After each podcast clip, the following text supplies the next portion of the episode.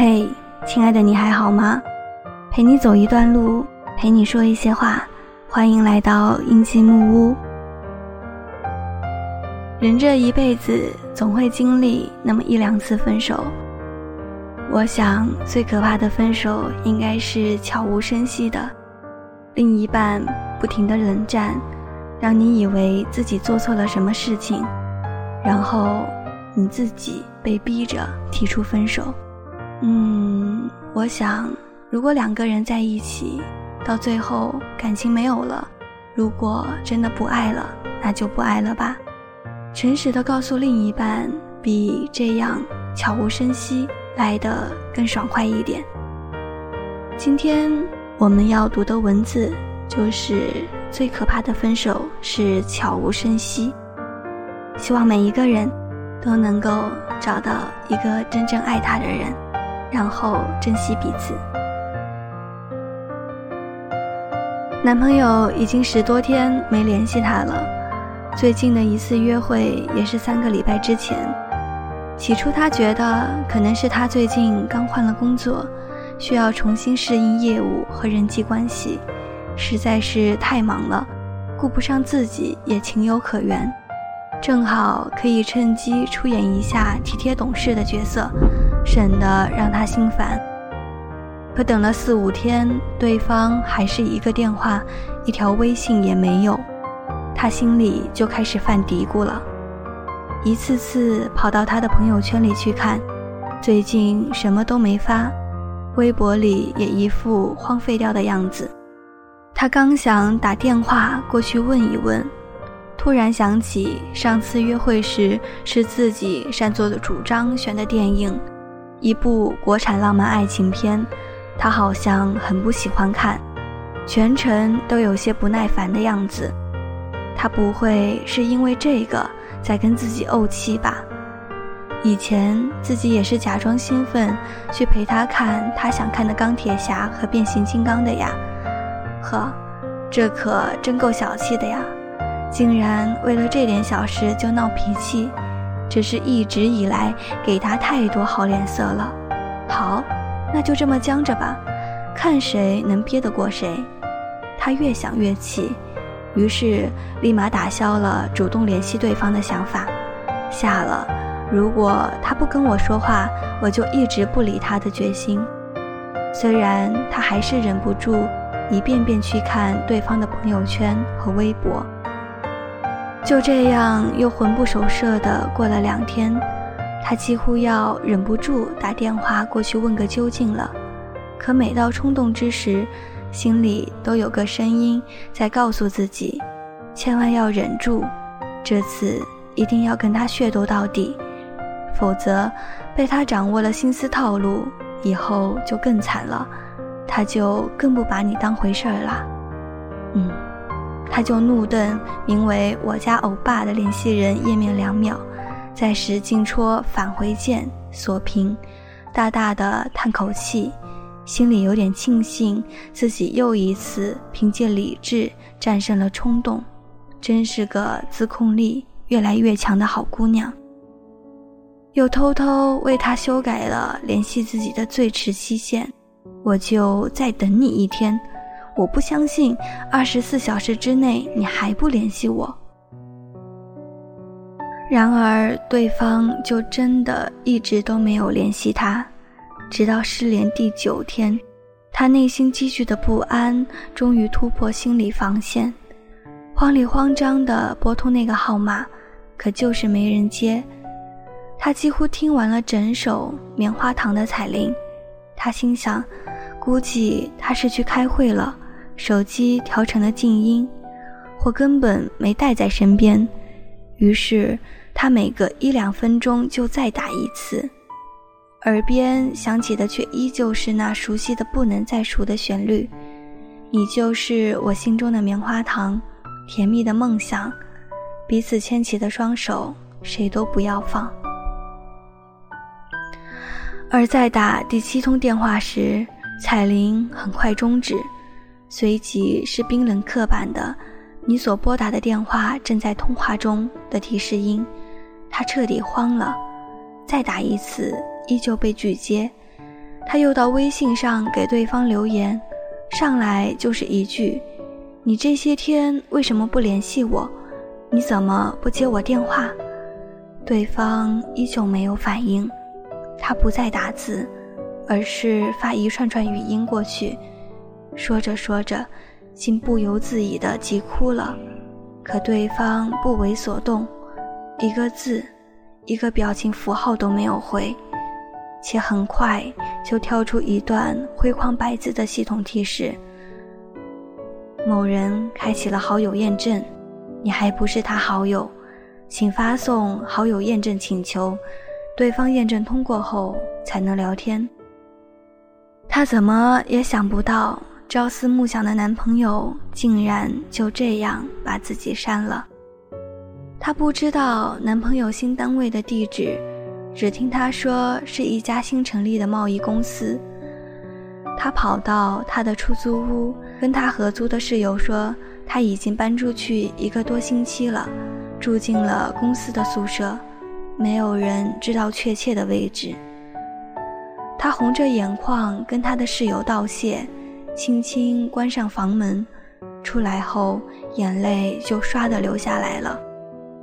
他在泪眼朦胧中掏出手机，对方依然不接电话，无论打多少遍都是那句“该死的”。你所拨打的电话正在通话中，他不得不又愣愣的承认，原来他把自己的手机号码也拉黑了。心头一紧，他突然产生一种好像被全世界抛弃了的感觉，他太难过了，也顾不上脏不脏了，身体靠着楼道的墙壁一点点往下滑，蹲在那里小声啜泣了一会儿。之后的两天，他用老爸的、同事的、闺蜜的手机和两处公用电话亭给他打过，头两回对方接了。听到他的声音后，又立马挂断。后来一看是陌生号码，他索性就直接拒接拉黑。他委屈极了，不知道自己到底犯了什么错，以至于让他这么绝情的对待自己，连一句话都不愿意讲。第二次用公用电话打过去，他终于还是接了。他本来告诉自己千万不要哭的，可是，一听到他吐出的那个“喂”，他就说什么也控制不住自己了，哭得连话都说不完整，断断续续地问他现在在哪里，到底怎么了？电话那头就沉默，又突然插话似的说了句：“别哭了，你不觉得烦吗？”你怎么就不明白呢？烦，怎么就不明白呢？他刚想追问一句，他是不是喜欢上别人了？为什么会觉得烦呢？听到他自言自语的说了一句“不说了，别打了”，然后就又把电话挂了。他再打就打不通了。他再也没有联系过他，彻底从他的世界里消失了。他不知道事情为什么会发展成这样，即便过了很久，也依然想不通对方想让自己明白什么。他设想了很多种可能，悲伤的、玩笑的、欲言又止的、言不由衷的，可由于始终没有从对方口中得到确切的答案。他宁愿相信，他是被非法传销组织控制了，怕拖累自己。他是想独自拼搏两三年，混出样子再回来娶自己，也不愿意承认他有了别的女人，他就是不爱我了。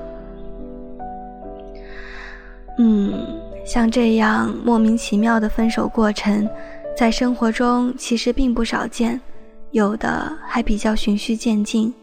会预设一个逐渐冷漠的过程，有的却毫无征兆，像一首钢琴曲戛然而止，让人想不通、缓不过神。那些消失的爱人，通常以男人居多。他们或是为了保全某种莫名的自尊，不愿意面对自己无力掌控亲密关系的失败局面，不愿意让对方窥探到自己内心的软弱和退缩，或是为了掩饰自己变心出轨的事实，不想扮演薄情者负心汉的角色，于是便有预谋的和恋人玩起了捉迷藏。上演一场神秘的人间蒸发。更有甚者，即便自己想甩掉对方，也绝不会直接提出分手，而是以各种明知对方难以接受、会引发矛盾的方式把对方逼疯，再等对方说让自己滚蛋，以此逃脱分手的责任，免于背负骂名。可偏偏绝大多数女人在感情中都尤为注重仪式感，开始时要有确定恋爱关系的告白，结束时也要亲耳听对方说出那句“我们分手吧”，否则就好像缺少了应有的信号和交代，显得不够明确和完整。也正是由于这种不明确和不完整。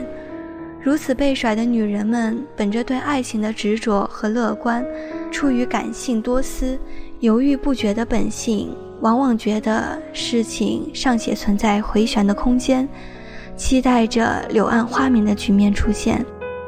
而这种得不到回应的，绝望中似乎还裹挟着一丝希望的，求生不得、求死不能的感觉，最是磨人。而这种开不了口的拖拉和回避，事实上只会加剧分手的痛苦，让自己心中产生一种并不好受的愧疚之感，也让对方在爱情的空壳里迷失、恐惧。何苦如此呢？所以从这个角度来看，该为那些承认不爱者鼓掌，感谢他们的坦诚，避免了多少敷衍、欺骗。和对方错误的持续付出，也为不追问者鼓掌，感谢他们的自尊，避免了多少徒劳无功的争吵和毫无意义的难堪。是的，在分手这件事上，最好的心态莫过于，无论我们的关系会走到哪一步，但愿我们之间始终保持坦诚。真的不爱了也没有关系。那是你的自由，只要是真话，我都有能力承受；只要没有欺骗，我便心存感激。嗯，既然一起拥有过那些甜蜜，就该认真处理道别啊！不得不承认，包括谈恋爱和婚姻，也遵循一定的经济学规律。也就是在一段不好的爱恋或者婚姻里，要有及时止损的观念。为什么要等爱磨没了却还不分手？大概是因为不甘心吧。因为不甘心，所以掩耳盗铃，对变化视而不见，到最后把自己逼到尘埃里去。正确的做法应该是什么呢？是如果爱，请深爱；如果不爱，请放手。最后附上一首裴多菲的爱情诗：“我愿意是急流，真爱就是你需要，我愿意之间的对等。我愿意是急流，山里的小河，在崎岖的路上、岩石上经过。只要我的爱人是一条小鱼，在我的浪花里快乐的游来游去。”我愿意是荒林，在河流的两岸，对一阵阵的狂风勇敢的作战。只要我的爱人是一只小鸟，在我的稠密的树枝间做棵鸣叫。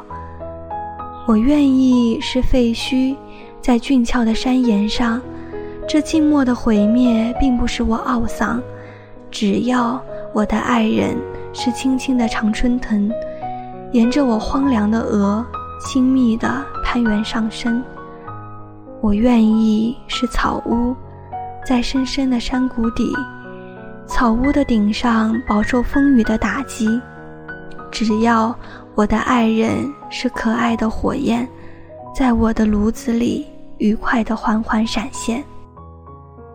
我愿意是云朵，是灰色的破旗，在广漠的空中懒懒的飘来荡去。只要我的爱人是珊瑚似的夕阳，傍着我苍白的脸，显出鲜艳的辉煌。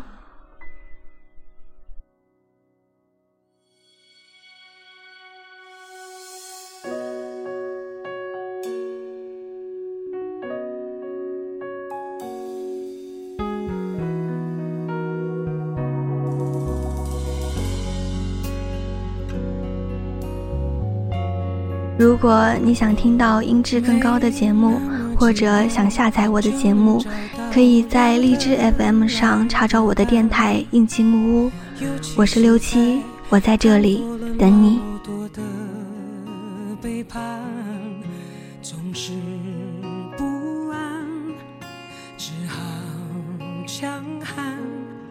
谁谋杀了？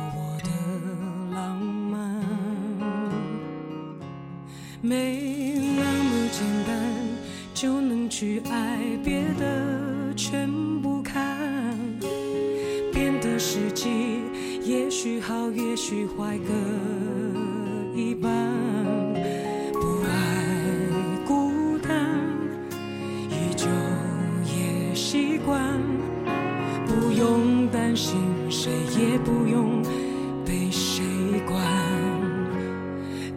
觉快乐就忙东忙西，感觉累了就放空自己。别人说的话随便听一听，自己做决定。不想拥有太多情绪，一杯红酒配电影，在周末晚上关上了手机，舒服窝在沙发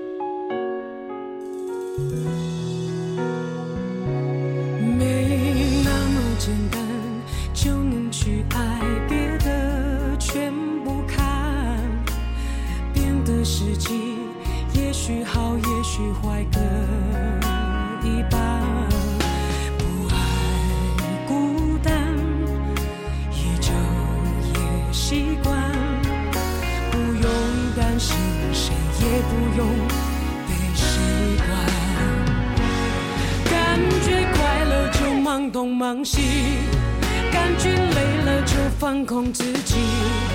别人说的话随便听一听，自己做决定。